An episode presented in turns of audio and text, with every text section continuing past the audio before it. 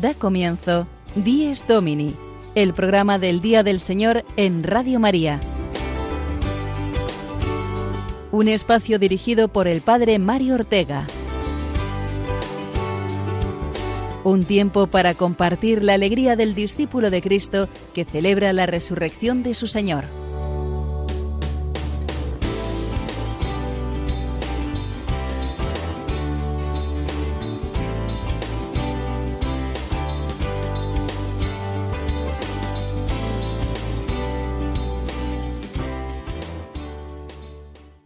Buenos días, queridos oyentes. Feliz domingo, amigos. Bienvenidos a este programa que quiere ayudarte a vivir con mucha fe y con muchas ganas el día del Señor. Este domingo al que hemos amanecido, cuarto de Pascua, que es conocido cada año como el Domingo del Buen Pastor, puesto que el Evangelio nos presenta la imagen de Jesús que ha dado la vida por sus ovejas, que somos nosotros. Qué fuerte y consolador es contemplar a Jesús resucitado como el pastor que nos muestra siempre la verdad y el bien en nuestra vida, que no se queda indiferente cuando nos extraviamos o no encontramos el camino en la vida, sino que corre a buscarnos y a darnos vida, la vida nueva del resucitado. Jesús, buen pastor, que cuenta también con nosotros para extender su reino de caridad y de misericordia en este mundo, que nos llama a todos y a cada uno a seguirle nuestra propia vocación. Por eso celebramos hoy también la Jornada Mundial de Oración por las Vocaciones, una oración indicada por el mismo Jesús cuando dijo Rogad al dueño de la mies que envíe operarios a su mies. Todos somos llamados, hermanos, todos tenemos una vocación que hemos de descubrir y seguir cada día, porque en ello nos va nuestra felicidad y también el bien y el futuro de muchas otras personas. Hoy toda la Iglesia se une en una plegaria común, la de rezar por las vocaciones, particularmente la de especial consagración a Dios, el sacerdocio, la vida consagrada y misionera, pero también la vocación al matrimonio y a cualquier forma de decir sí al sueño de Dios, porque este es el lema de esta jornada, a la que dedicaremos gran parte del programa. Di sí al sueño de Dios. Os avanzamos ya los contenidos de nuestro Días Domini de hoy, cuarto domingo de Pascua, domingo del Buen Pastor y Jornada Mundial de Oración por las Vocaciones.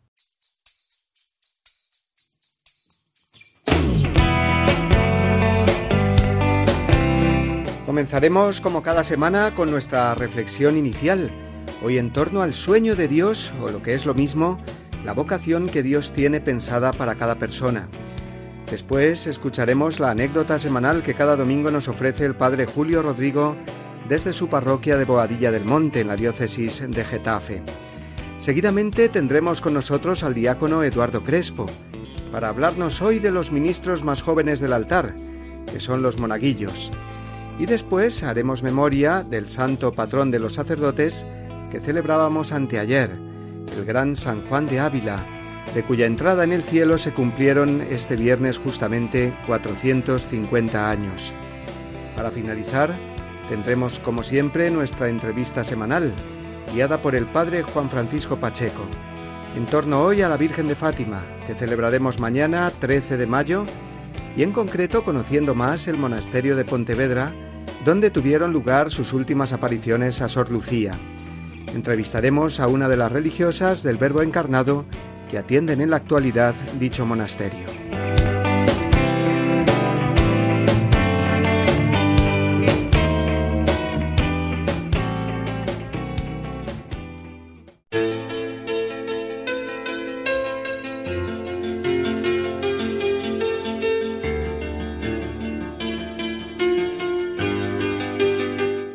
Sí al sueño de Dios. Este es el lema de la jornada de oración por las vocaciones que celebramos hoy. Tener un sueño en la vida, o más de uno, es algo propio del ser humano. Un sueño, un ideal, algo importante a lo que aspirar y que marque el rumbo a la felicidad que todos deseamos. Un noble ideal, alejado del egoísmo. Sueño con ser médico, arquitecto, buen padre o madre de familia, Sueño con llegar a una vejez llena de buenas obras, sueños humanos con los que uno genera ilusión y ganas de vivir, no solo para sí mismo, sino también para los demás. Somos imagen de Dios y si soñamos en ser felices, es porque Él ha puesto en nosotros ese deseo, porque Él mismo es la fuente y la meta de toda felicidad. Sí, Antes que nosotros, Dios también ha soñado. Soñó un mundo fruto de su abundante amor y lo realizó. Soñó también en el hombre y la mujer, seres libres y capaces de amar, y así los creó. Ante la pesadilla del pecado que frustró su sueño original de hacer feliz al hombre, Dios respondió con un sueño nuevo, aún más grande, el darnos a su Hijo y reconciliarnos por medio de él. En este sueño pleno y definitivo cada uno de nosotros aparece también como protagonista en la mente y el corazón de Dios. Dios tiene un sueño para ti. Te llama libremente a descubrirlo y hacerlo realidad todos los días.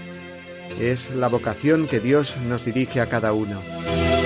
Nuestra vida es vocación, sueño de Dios, para colaborar con Él en la construcción de su reino de amor y de vida.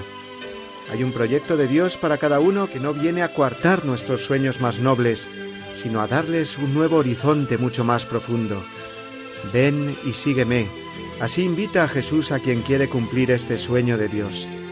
No pases tu vida de modo errante, como un vagabundo que no sabe bien a dónde va o qué está construyendo. Descubre que Dios te ha creado de un modo único y repetible para hacer realidad un sueño precioso para cumplir una misión divina hecha a tu medida. El sueño de Dios es distinto para cada uno. Para muchos es decirle sí a través del compromiso matrimonial y familiar, acogiendo y cuidando la entrega mutua y el don de nuevas vidas humanas. Para otros muchos, el sueño de Dios es que sean sacerdotes, consagrados, misioneros. Es un sueño precioso que invita a dar toda la vida a Dios y a los demás, sin límites ni condiciones, con absoluta generosidad. Dios sueña la felicidad de cada hijo suyo. Su proyecto es contar con nosotros para salvar a la humanidad. Decir sí al sueño de Dios es aceptar con alegría la posibilidad de que Dios se sirva de nosotros para construir su reino. Y la vida de los santos, que siguiendo la vocación que Dios les ofrecía han sido felices y han contribuido al bien y la felicidad de tantos otros, nos muestra que Dios no tiene sueños imposibles de cumplir. Dios sigue llamando a tantos jóvenes y no tan jóvenes a decir sí a su sueño. Pero para que ellos también sueñen el sueño de Dios y se decidan con valentía a arriesgar su vida por él, es necesario el empuje de la oración de toda la Iglesia. Dios tiene un sueño para todos y todos tenemos la obligación de rezar para que ese sueño se cumpla y florezcan en nuestro mundo muchos soñadores, sacerdotes, consagrados y misioneros. Di sí al sueño de Dios. Cada día sigue cumpliendo su sueño hasta el final de tus días.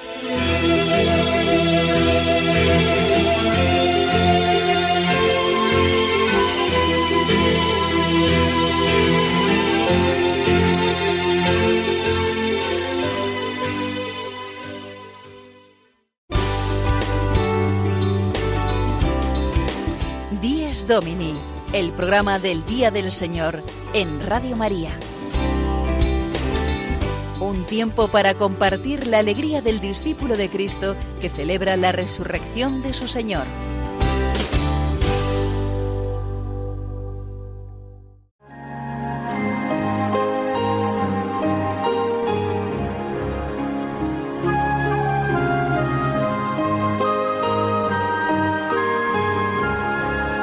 Cristo, alegría del mundo, resplandor de la gloria del Padre. Bendita la mañana que anuncia tu esplendor al universo. En el día primero tu resurrección alegraba el corazón del Padre. En el día primero vio que todas las cosas eran buenas porque participaban de tu gloria. La mañana celebra tu resurrección y se alegra con claridad de Pascua. Se levanta la tierra como un joven discípulo en tu busca, sabiendo que el sepulcro está vacío. En la clara mañana tu sagrada luz se difunde como una gracia nueva. Que nosotros vivamos como hijos de luz y no pequemos contra la claridad de tu presencia.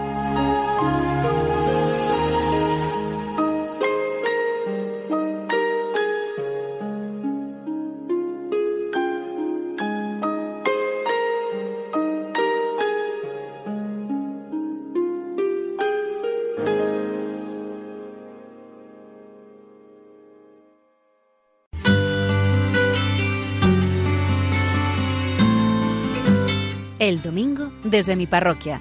Una reflexión a cargo del Padre Julio Rodrigo.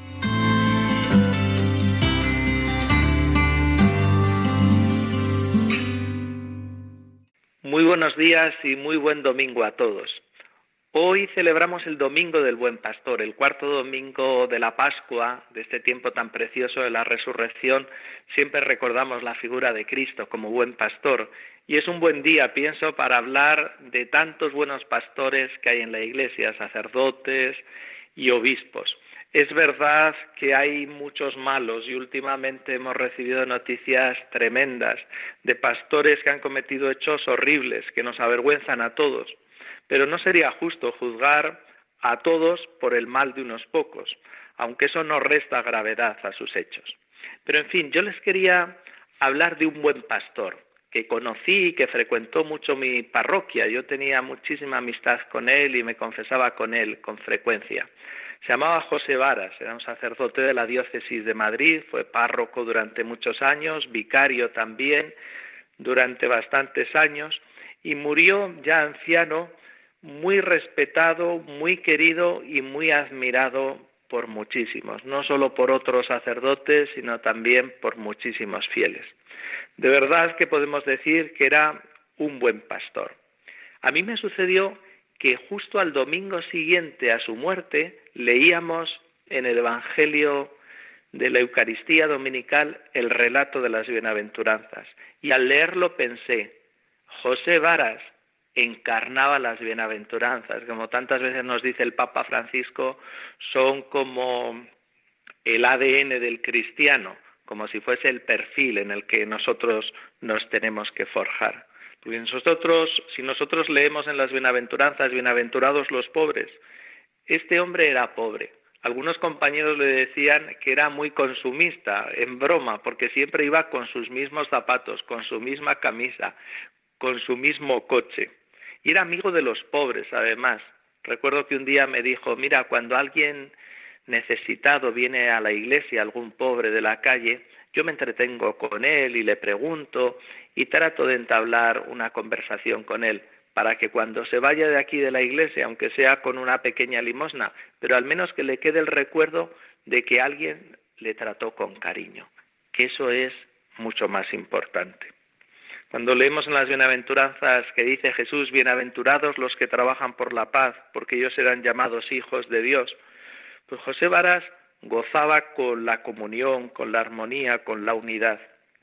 También me contó en una ocasión que tuvo que ir a resolver un conflicto en una parroquia y que estaba muy entristecido y antes de entrar en la parroquia se miró en el espejo retrovisor y estuvo poniendo caras a ver con qué cara más simpática entraba en la parroquia para resolver ese conflicto. Se miraba y decía, con esa no lo vas a conseguir con esta otra tampoco. Esa, esa que estás ahí sonriente y con buen ánimo, con esa entra y seguro que lo resuelves. En fin, les podría contar muchísimas más anécdotas de él, pero no tenemos todo el tiempo suficiente.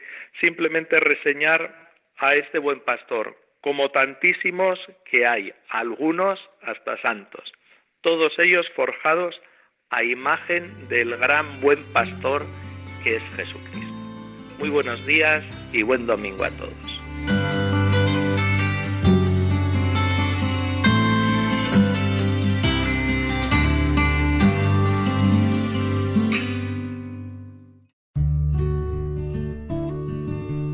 San Basilio explica que el domingo significa el día verdaderamente único que seguirá al tiempo actual, el día sin término que no conocerá ni tarde ni mañana, el siglo imperecedero que no podrá envejecer. El domingo es el preanuncio incesante de la vida sin fin que reanima la esperanza de los cristianos y los alienta en su camino. De la exhortación Dies Domini de San Juan Pablo II. Domingo del Buen Pastor, día para dar gracias a Dios por nuestros pastores en la Iglesia, el Papa, nuestro obispo, nuestro párroco, nuestro director espiritual o nuestro confesor. El padre Julio Rodrigo nos ha recordado hoy a uno de ellos, muy querido por él, pero seguro que cada uno tenemos un sacerdote que nos ayuda especialmente, que nos pastorea llevándonos por la senda del Evangelio, y para el que hoy podemos tener una oración y agradecimiento particular. Y pedir para que haya muchos y santos pastores que guíen al pueblo de Dios y que salgan con audacia y valentía en busca de las ovejas descarriadas, que no conocen a Dios o que se han alejado de Él. Dios eh, suscita vocaciones, puede llamar incluso desde niño. No es mi caso, os lo he de confesar. A mí me llamó siendo joven a punto de entrar en la universidad, cosa que no hice porque entré directamente en el seminario. Y le doy muchas gracias a Dios por los veinticuatro años que voy a hacer ya el próximo mes eh, como sacerdote. No obstante, Dios puede llamar antes, desde niños, por ejemplo, a través del ministerio de los monaguillos. ¿Cuántos sacerdotes descubrieron ahí que Dios les llamaba cuando de pequeños ayudaban sirviendo al altar? Pues de ellos vamos a hablar ahora, de los monaguillos, y nuestro diácono Eduardo Crespo, que está dedicando varias semanas de su sección litúrgica a los eh, diversos ministerios laicales, nos va a recordar hoy a estos pequeños, eh, discretos, bueno, a veces traviesos también, protagonistas de muchas celebraciones que son los monaguillos. Escuchémosle con atención.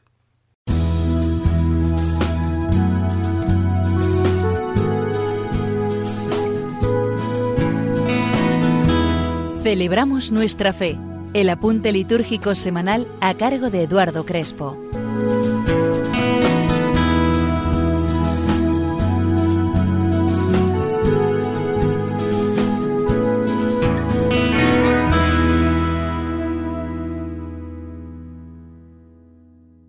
En esta sección quiero centrarme en la labor de los monaguillos. Estamos viendo las distintas funciones o participaciones de los laicos en la liturgia. Y en concreto hoy queremos quiero centrarme en estos niños que en tantas parroquias y comunidades ayudan, sirven al altar. Tenemos que recordar ese pasaje del Antiguo Testamento del primer libro de Samuel, en el que este joven Samuel servía al Señor al lado del sacerdote Elí. Los monaguillos son estos niños que realizan la labor de los acólitos. No son propiamente instituidos, pero sí que hacen un gran servicio. Yo desde luego tengo que hablar en primera persona. Yo en la parroquia en la que me crié, en la que fui creciendo como cristiano, desde los nueve años más o menos, comencé a ayudar en el grupo de monaguillos. Y qué buena experiencia recuerdo de esos años tan cerca del Señor y tan cerca de los sacerdotes. De ese grupo magnífico de monaguillos surgieron vocaciones. Vocaciones concretamente a la vida cristiana, porque es una oportunidad para conocer a Jesucristo en la Eucaristía, a realmente entrar en la oración sacramental ante Jesús Eucaristía, expuesto en la custodia, también acercarse a la Virgen María, es decir, a la esencia del cristianismo. Pero también además de a la vocación general cristiana, surgieron vocaciones al sacerdocio, vocaciones al sacramento del matrimonio, tan necesario hoy, y en mi caso, además del matrimonio, al diaconado permanente. Por eso es importante que cuidemos los grupos, las escuelas de monaguillos que pueden surgir en las parroquias. Son una oportunidad para que nuestros niños se acerquen al Señor, se acerquen a María. Los monaguillos, ¿qué es lo que pueden hacer? pues eh, muchas veces lo vemos, eh, estar a disposición del diácono, del sacerdote en la celebración litúrgica. Pueden ayudar en las, en las cosas prácticas de la celebración, preparar los vasos sagrados previamente, estar atentos y muy de cerca a lo que sucede especialmente en la celebración de la Eucaristía. Pero también es verdad que el monaguillo no solamente se centra y se resume, así lo he vivido yo, a la celebración litúrgica, que es el culmen, sino que hay una preparación previa, hay unos momentos de convivencia a su nivel, a su edad, pueden ir viviendo la fe, pueden ir compartiendo las distintas inquietudes. Y qué buena labor los sacerdotes hacen al acompañar a estos niños, muchos de ellos ya han hecho la primera comunión, en su camino para el seguimiento de Jesucristo. Recuerdo siempre la oración que el sacerdote que nos acompañaba nos enseñó antes de la celebración, que resume muy bien cuál es la misión, la labor del monaguillo. Dice así, Virgen María, revestidos con la túnica que desde el bautismo nos une a Cristo sacerdote, profeta y rey, queremos celebrar el memorial de su muerte y resurrección. Ayúdanos a ser auténticos servidores del altar de Cristo y a escuchar con fe su palabra para servirlo con amor en esta acción de gracias y para seguirle fielmente en la vida diaria. Que el Espíritu Santo nos purifique para bendecir con alegría a Dios Padre, por Jesucristo nuestro Señor. Amén.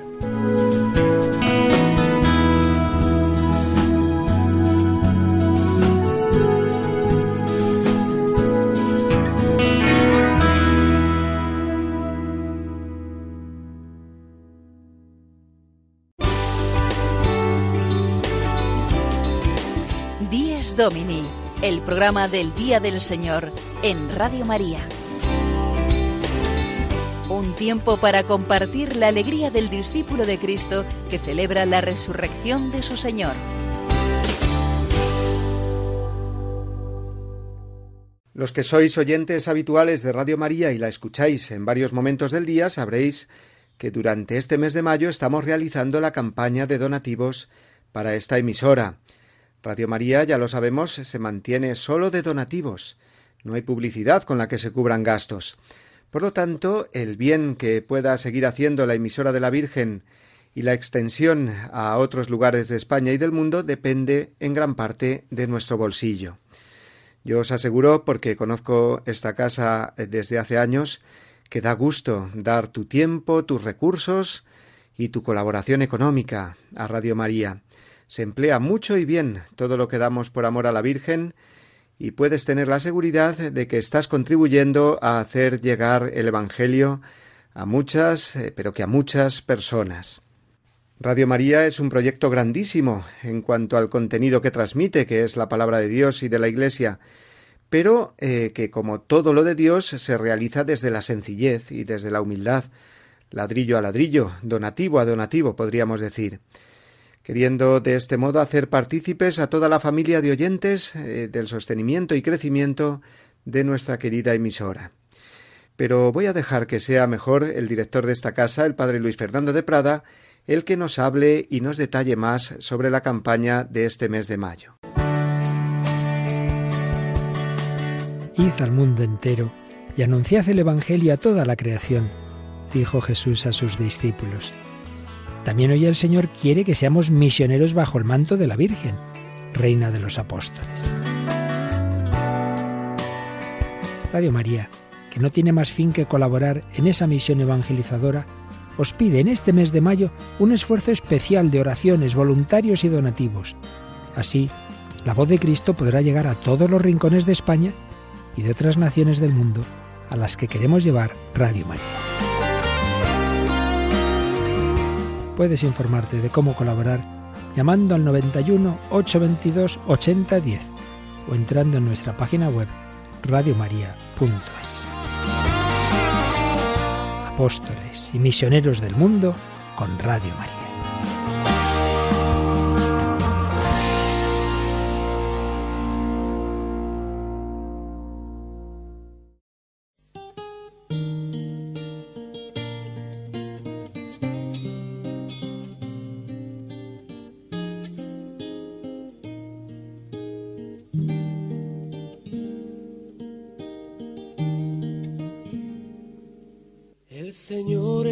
Pastor, nada me falta. El Señor es mi pastor.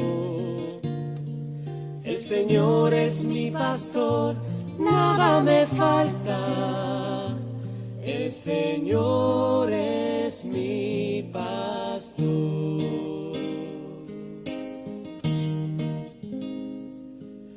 praderas reposa mi alma, en su agua descansa mi sed. Él me guía por senderos justos, por amor, por amor de su nombre. Aunque pase por valles oscuros, ningún mal, ningún mal temeré. Porque sé que el Señor va conmigo, su callado sostiene mi fe. Eh, El Señor es mi pastor, nada me falta. El Señor es mi pastor. El Señor es mi pastor, nada me falta. El Señor es mi pastor.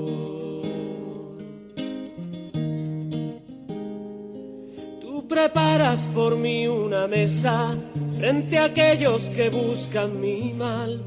Con aceite me ungiste, Señor, y mi copa rebosa de ti.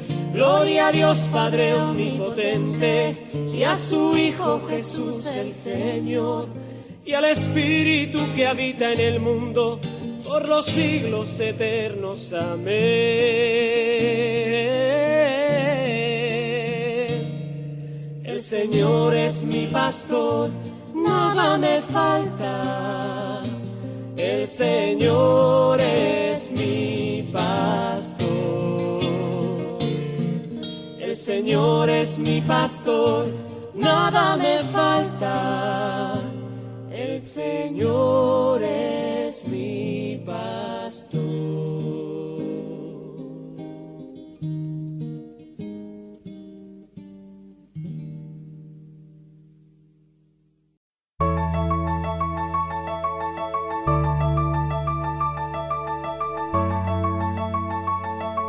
La Jornada Mundial de Oración por las Vocaciones se celebró por vez primera el año 1964 y fue instituida por San Pablo VI. Desde entonces no se ha dejado de celebrar ningún año, por lo tanto, este año es la número 56. Y todos los papas nos han dirigido su mensaje para este día, recordándonos la necesidad de rezar por las vocaciones para la Iglesia. Dios suscita corazones generosos, pero cuenta con que se lo pidamos y se lo pidamos con fe, a una sola voz. Sin duda, el Papa de los jóvenes y de las familias, que es San Juan Pablo II, que así es conocido eh, San Juan Pablo II, fue el que más habló sobre la vocación en sus largos 27 años de pontificado. De la vida como vocación, es el que más insistió a los jóvenes a que descubrieran la llamada de Dios y respondieran a él con generosidad. La mayoría de los sacerdotes y consagrados que dimos nuestro sí al Señor hace veinte o treinta años, tuvimos siempre como aliciente y como empuje la vida y las palabras de San Juan Pablo II. ¿Os parece que recordemos juntos su voz esta mañana de oración por las vocaciones? Algunas de sus frases hablando de la vocación, una voz vigorosa y fuerte en sus primeros años como papa, y ronca, pausada y fatigosa en la medida en que se hacía anciano. Pero siempre la de Juan Pablo II una voz con un magnetismo increíble para los jóvenes y para todos. Así nos hablaba y nos habla ahora desde el cielo San Juan Pablo II. Os invito ahora a cada uno personalmente a que dirijáis una confiada y sincera petición a Dios, como aquel ciego de Jericó que dijo a Jesús, Señor, que vea, que vea yo, Señor, cuál es tu voluntad para mí en cada momento y sobre todo que vea en qué consiste ese designio de amor para toda mi vida, que es mi vocación. Y dame generosidad para decirte que sí y serte fiel, sí, fiel en el camino que quieras indicar.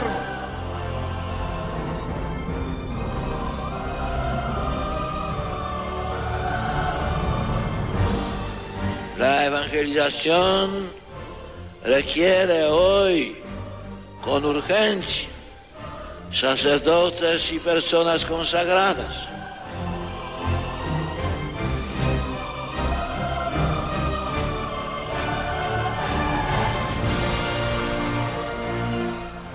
si sientes la llamada de Dios que te dice, sígueme, no la acalles.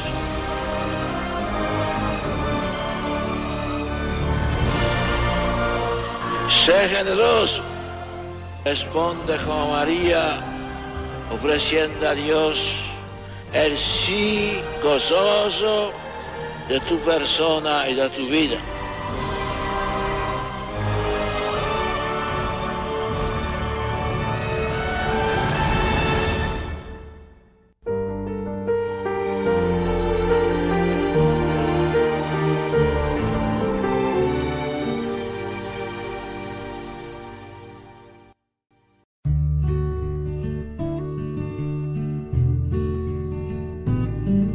La Eucaristía del domingo fundamenta y confirma toda la práctica cristiana.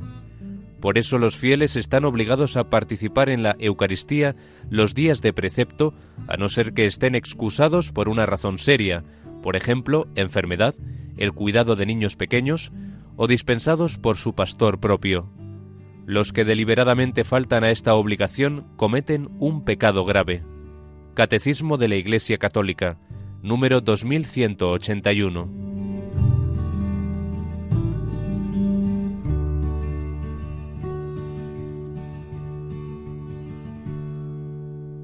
Además de hablar hoy de Jesús, buen pastor, y de la jornada de oración por las vocaciones, no hemos de olvidar hoy dos celebraciones litúrgicas, una de esta semana pasada y la otra de la que viene. Anteayer celebrábamos todos los sacerdotes españoles a nuestro patrón, San Juan de Ávila, con encuentros sacerdotales muy entrañables en todas las diócesis, felicitando de un modo especial a los que hacen este año sus bodas de oro o de plata sacerdotales. Y hoy, Domingo del Buen Pastor, queremos por ello felicitarles desde aquí, a todos los sacerdotes que cumplen este año cincuenta o veinticinco años de su ministerio. Cuántas misas, miles de misas, eh, confesiones, bautismos, y desvelos infinitos por los cuales damos hoy muchas gracias a Dios. Pedimos para que sigan siendo sacerdotes muy entregados a ejemplo de San Juan de Ávila. Por eso vamos a hablar de este santo. Será el padre Juan Triviño el que lo haga en su sección Historias con Historia, que tendremos a continuación. Y después la otra celebración que os decía, la de mañana, 13 de mayo, la Virgen de Fátima, el padre Juan Francisco Pacheco nos hablará hoy de ella y de Sor Lucía, la última vidente de Fátima, concretamente del periodo que pasó en el monasterio de las Hermanas Doroteas en Pontevedra. Escuchemos, pues, estas dos secciones centradas hoy en San Juan de Ávila y en Nuestra Señora de Fátima.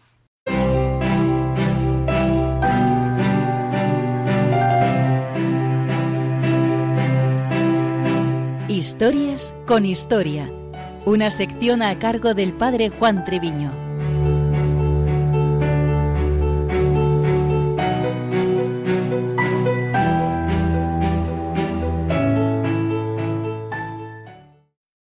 El pasado 10 de mayo se celebraba la fiesta de San Juan de Ávila, patrono del clero secular español y doctor de la Iglesia. Con motivo de varias efemérides, el 450 aniversario de su muerte el 125 de su beatificación o el 50 de su canonización, la Santa Sede ha concedido a la diócesis de Córdoba la celebración de un año jubilar, que ha comenzado el pasado 6 de abril y se prolongará hasta el 31 de mayo del 2020. Desde nuestra sección nos acercamos muy brevemente a algún aspecto de su biografía. Nacido en Almodóvar del Campo, provincia de Ciudad Real, entonces diócesis de Toledo, Hacia el año 1499 o 1500 se formó en la célebre Universidad de Alcalá, fundada por el cardenal Cisneros, con gran talante reformista para la cultura, la vida y las costumbres. A pesar de su deseo de ir a misionar a América, desarrolló su actividad en Andalucía y la Baja Extremadura, reconociéndosele como el maestro Ávila, con grandes dotes de predicador, escritor y director de almas. Algunas figuras relacionadas con el maestro Ávila eran en sus tiempos de estudiante o recién ordenado sacerdote, el maestro Domingo de Soto, fray Julián Garcés, Fernando de Contreras, otras por la vía de consejo espiritual o pastoral, como San Juan de Dios, San Francisco de Borja, San Juan de Rivera. Otros, además, son grandes personajes de la vida espiritual, Fray Luis de Granada, San Ignacio de Loyola, Santa Teresa de Jesús. El trato con otras figuras, como prelados y obispos, hizo que llegase su influencia al concilio de Trento o a varios sínodos, como la figura del obispo Pedro Guerrero o Cristóbal de Rojas. Tampoco falta el trato con la vida religiosa, jesuitas, dominicos o carmelitas, y finalmente algún discípulo suyo, como Diego Pérez de Valdivia. Un elemento común a una tantas personalidades diferentes en sus orígenes y procedencias, el ideal de la llamada a la santidad y la reforma de la vida religiosa y de la Iglesia en unos tiempos de gran decadencia moral y espiritual a la que el concilio de Trento, en la mitad del siglo XVI, quiso poner remedio. Como detalle, narramos el encuentro con San Juan de Dios, una sonada conversión. El día de San Sebastián, 20 de enero de 1537, fue un mercader, hombre aventurero de escasa fortuna, a homenajear al santo en la ermita que tenía en las afueras de la ciudad de Granada. Juan de Ávila predicaba el sermón. Había entre los oyentes escuchándose cómo Cristo hace sabrosas la pobreza, las deshonras, las lágrimas, y cómo lo más despreciado a los ojos del mundo es lo más preciado de Cristo, que lo que más los hijos de este siglo huyen. Les lanza especie de aldabonazo, la pobreza, el llanto, la persecución, que es lo más próspero, las riquezas, las honras, las risas, al contrario de lo que nos enseña el Señor, que el llanto del discípulo de Cristo es bienaventuranza y la risa del mundano es gemido, dolor y vae. ¡Ay de él! Es necesario escoger, pues no se puede servir a dos señores contrapuestos. Juan Ciudad, o Juan de Dios, que así le llamarían en adelante, tiene un golpe de gracia, Contrito y apenado sale de la ermita dando voces, confesando públicamente sus culpas. Va a la tienda que tiene en la puerta de Elvira, reparte los pocos bienes que tenía y medio desnudo se dirige a la iglesia mayor, rodeado de mozalbetes que le gritaban al loco, al loco. Habla después con el maestro Ávila y de aquella plática nace la fingida locura de un verdadero loco de amor a Cristo. Juan de Dios había escogido entre uno de los dos señores se convirtió en el mendigo de Granada, dando su vida por los pobres, locos y necesitados. A Santa Teresa de Jesús, aunque no se conocieron, le escribe dos cartas en 1568, dos años antes de su propia muerte. El motivo era que el maestro Ávila le revisase el manuscrito del libro de la vida. San Juan alaba su modo de obrar en las fundaciones, le orienta certeramente sobre sus experiencias místicas y le da el placet a la doctrina teresiana, bastante cuestionada en su momento. Algunas consideraciones prácticas. En primer lugar, como solemos hacer al referirnos a los santos, tener un trato cercano, particularmente en su fiesta litúrgica. En este caso, muy directamente dirigido a los sacerdotes seculares de España, de quien es santo patrono, aprender de su vida, doctrina e indicaciones muy actuales, salvando el paso de los siglos. En segundo lugar, acercarse al menos con alguna lectura a unos escritos muy ricos para cualquier estado o condición. Pienso en el Audifilia, tratado excepcional de espiritualidad, pero tiene multitud de cartas breves que también pueden ayudar tanto a laicos, sacerdotes o religiosos. En tercer lugar, aprovechar las gracias jubilares, pudiera tenerse en cuenta en cuanto a alguna peregrinación a Montilla, lugar de su sepulcro, o lugares vinculados. En todo caso, el rezo de alguna oración con su estampa o alguna pequeña petición o acción de gracias. Si es posible, donde se acojan, la veneración a alguna santa reliquia suya. Finalmente, seguir animándonos a la santidad. A ejemplo de esas constelaciones de santos que la providencia parece suscitar en épocas especialmente complejas Muchas veces oímos o nos quejamos de lo mal que están las cosas, y puede ser verdad, pero lo cierto es que los santos, y a ellos estamos llamados, han empezado a arreglarlo todo empezando por ellos mismos. Santo y feliz domingo, Día del Señor, en el mes de Santa María.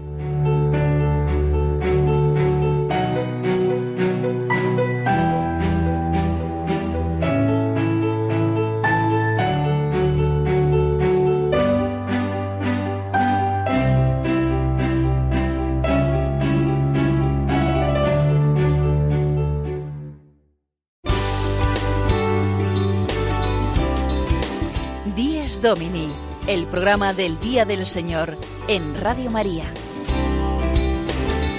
Un tiempo para compartir la alegría del discípulo de Cristo que celebra la resurrección de su Señor.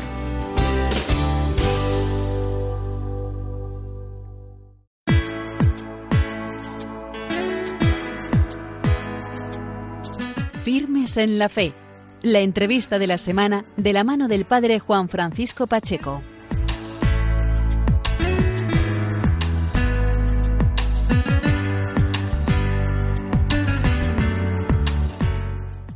Buenos días amigos de Radio María, bienvenidos un domingo más. Hoy es 12 de mayo, es el Domingo del Buen Pastor, pero además mañana vamos a celebrar una fiesta muy mariana y muy querida y muy popular, que es la festividad de Nuestra Señora de Fátima. Vamos a trasladarnos a través del hilo telefónico hasta la ciudad de Pontevedra, porque allí hay un santuario mariano dedicado al corazón inmaculado de María, y este santuario está muy vinculado con las apariciones de Nuestra Señora de Fátima.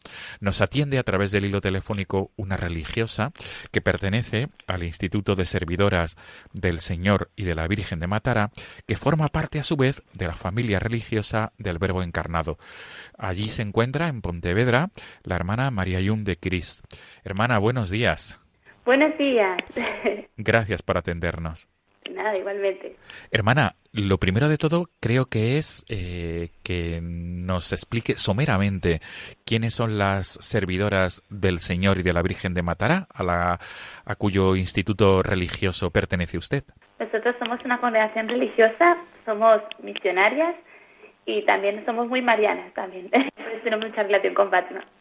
Pero nosotros somos misioneras, nacimos en Argentina en, en el año 1988 en el, año 84 nació nuestra congregación religiosa. Somos la familia religiosa del Verbo Encarnado, somos un instituto de instituto del Verbo Encarnado, que son sacerdotes, las servidoras del Señor y la Virgen de Matará, religiosas, y luego una tercera orden laicos. ¿no? Nosotros, nuestro carisma es la evangelización de la cultura, trabajamos en muchos ámbitos, en todo lo que abarca, lo que puede abarcar la cultura, y estamos en muchas partes del mundo. Estamos en los cinco continentes trabajando. Muy bien. Y ustedes concretamente eh, están mm, trabajando pastoralmente en el santuario del Corazón Inmaculado de María de Pontevedra. Sí, nosotros trabajamos aquí en el santuario hace, digamos, hace dos años y para nosotros es una gracia muy grande porque nosotros tenemos un cuarto voto de esclavitud mariana y lo podemos ejercer del mejor modo porque aquí estamos al servicio también de la Virgen, ¿no? En este santuario que es el lugar donde la Virgen de Fátima se aparece a Sor Lucía. Esto es, quería preguntarle precisamente a esta hermana. Eh, este santuario creo que es poco conocido en España y en el mundo. Y por favor, para todos los oyentes de Radio María, ¿qué es el santuario del Corazón Inmaculado de María de Pontevedra y cuál es su historia? Bueno, eh, el santuario de Pontevedra tiene una relación muy estrecha con las apariciones en Fátima, sobre todo con la tercera aparición en Fátima, donde la Virgen promete, eh, la Virgen les muestra los pasositos del infierno y les dice que hay muchos que van al infierno porque no hay nadie que se sacrifique y rece por ellos. Y entonces ella ahí promete que va a volver para dar a conocer la comunión reparadora, ¿no? Y para evitar que muchas almas se condenen, las puede salvar por medio de esta comunión. Y eso se cumple aquí en Pontevedra el 10 de diciembre de 1925, cuando Lucía eh, vino aquí porque entra en la congregación de las hermanas Doroteas, donde había estado ya formándose en un colegio interno anteriormente, y ya entra para empezar eh, la vida religiosa con ellas, entonces la mandan aquí a Pontevedra. Y esto ocurre eh, el 10 de diciembre de 1925, estando Lucía en su celda, eh, se le aparece la Virgen Santísima y al lado del niño Jesús como suspendido en una nube. La Virgen le dice, el niño Jesús, perdón, le dice, mira el corazón, ten compasión del corazón de tu Santísima Madre, que está cubierto de espinas, que los hombres ingratos le calaban sin cesar, sin que haya nadie que haga un acto de reparación para arrancárselas. Luego la Virgen le dice a Lucía, mira hija mía, mi corazón cercado de espinas, que los hombres ingratos me clavan sin cesar, con blasfemias e ingratitudes. Dice, tú al menos procura consolarme y di que a todos los que durante cinco meses en el primer sábado se confiesen, reciban la Sagrada Comunión, recen el rosario, me hagan 15 minutos de compañía, meditando los 15 misterios del rosario, con el fin de desagraviarme, les prometo asistir en la hora de la muerte con todas las gracias necesarias para su salvación, ¿no? O sea, eso es lo que la Virgen viene a decir aquí en Pontevedra, ¿no? Y que se cumple de la tercera aparición en Fátima. O sea, promete la salvación a todos aquellos que durante cinco meses seguidos se confiesen, reciben la Sagrada Comunión, recen el rosario y le hagan 15 minutos de compañía meditando los 15 misterios del rosario, ¿no? Y es hermoso porque lo poco que la Virgen pide y lo mucho que nos promete, ¿no? Nos promete dar todas las gracias para la salvación, ¿no? Nos promete un billete para el cielo y haciendo poco, ¿no? Algo que es accesible a todos. Confesarse, recibir la comunión, rezar el rosario y hacerle 15 minutos de compañía, ¿no? Por eso eso completa el mensaje, parte del mensaje de Fátima, lo que la Virgen en Fátima, que nos pide oración, sacrificio y penitencia por los pecadores, y aquí nos da el medio para que nos podamos salvar, ¿no? Y eso es lo principal, lo más, lo principal que la Virgen viene a decirnos aquí, Pontevedra. Por eso tiene una importancia muy grande, ¿no? Sí, hermana María Yum. ¿Y, con qué se van a encontrar los peregrinos o las personas que, que se animen a visitar este santuario de Pontevedra? ¿Cómo, cómo, cómo es eh, este lugar? Bueno, este santuario era el antiguo colegio de las Hermanas Europeas, así que la estructura no es como una iglesia grande, sino es como, un, como una casa, exteriormente, ¿no? Eh, interiormente se ha intentado modificar con lo que se ha podido, pero, pero lo más importante que pueden encontrar aquí es la capilla, o sea que actualmente es una capilla, anteriormente era la celda de Lucía, la habitación de ella, donde se apare el mismo lugar donde la Virgen y el Niño Jesús se aparecieron. Es lo que la gente puede acceder, visitar y rezar. Y pedirle muchas gracias, porque la Virgen es una madre que nos escucha y, cuida de sus hijos. Aunque nosotros le pidamos, también ella sabe lo que nos lo que necesitamos, ¿no? Pero sobre todo que se respira un ambiente de paz por la presencia de la Virgen y de su Hijo Jesús, ¿no? Pero eso es lo mejor que pueden, o sea, lo, lo que tienen para ver, el mismo lugar, además muy cerquita. Hermana, y por último, eh, de las experiencias que usted quiera subrayar em, de este santuario, ¿qué, le dicen las personas con las que ustedes se encuentran tras visitar la capilla, el lugar concretamente de las apariciones de la Virgen María con el Niño Jesús? O sea, mucha gente, lo más principal, que como que se respira mucha paz en la capilla, ¿no? Entonces le decimos, por supuesto, ¿no? La presencia de la Virgen, que es una madre que acoja a sus hijos y que nos conoce, ¿no? Es una madre buena, cariñosa, y por eso uno cuando sube ahí, como que la gente descansa. Pues muchas gracias, hermana María Yun, por atendernos en esta mañana del Domingo del Buen Pastor y en la víspera de la fiesta de Nuestra Señora de Fátima. Nos quedamos con su invitación para poder visitar este santuario mariano del Corazón Inmaculado de María en la ciudad de Pontevedra, muy cerca su ubicación muy cerca de la Plaza de España, en la Rúa Sor Lucía de Fátima. Gracias, hermana María Yum. Amigos de Radio María, nos volvemos a encontrar el próximo domingo, si Dios quiere, el quinto domingo de Pascua. Hasta entonces, feliz día del Señor.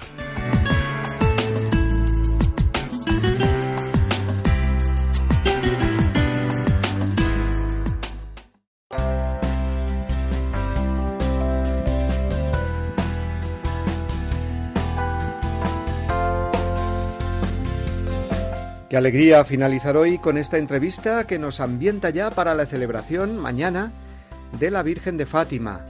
102 años desde la primera aparición se cumplen mañana. Pero además es el centenario este año de la muerte, de su entrada en el cielo, de San Francisco Marto, uno de los tres pastorcillos videntes. Por lo tanto, es una ocasión preciosa para peregrinar a Fátima. Animaos, los que no conozcáis Fátima todavía, y veréis eh, que allí la Virgen llega muy hondo al corazón y renueva a base de bien tu vida cristiana.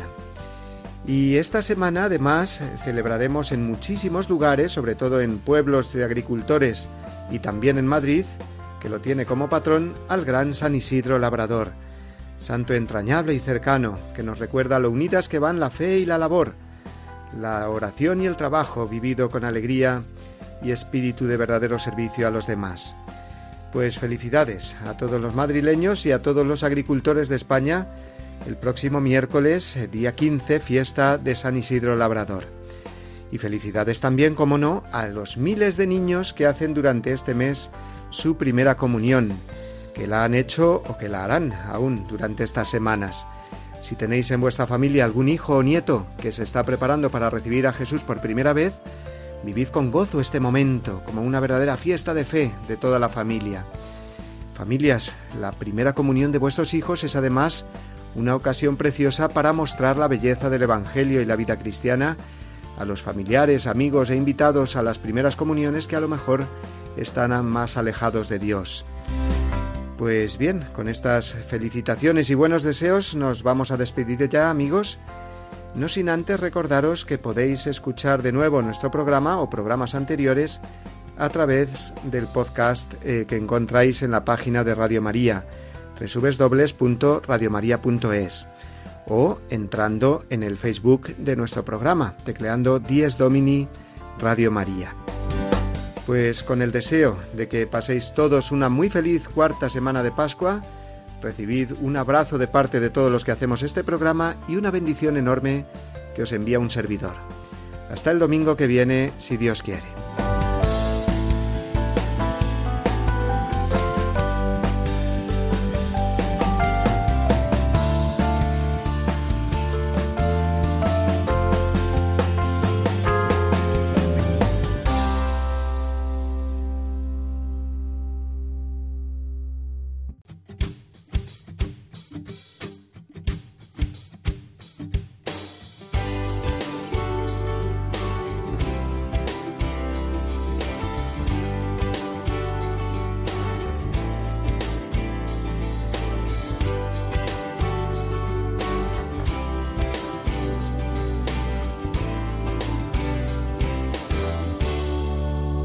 Así termina Dies Domini, el programa del Día del Señor en Radio María. Un espacio dirigido por el Padre Mario Ortega. Un tiempo para compartir la alegría del discípulo de Cristo que celebra la resurrección de su Señor.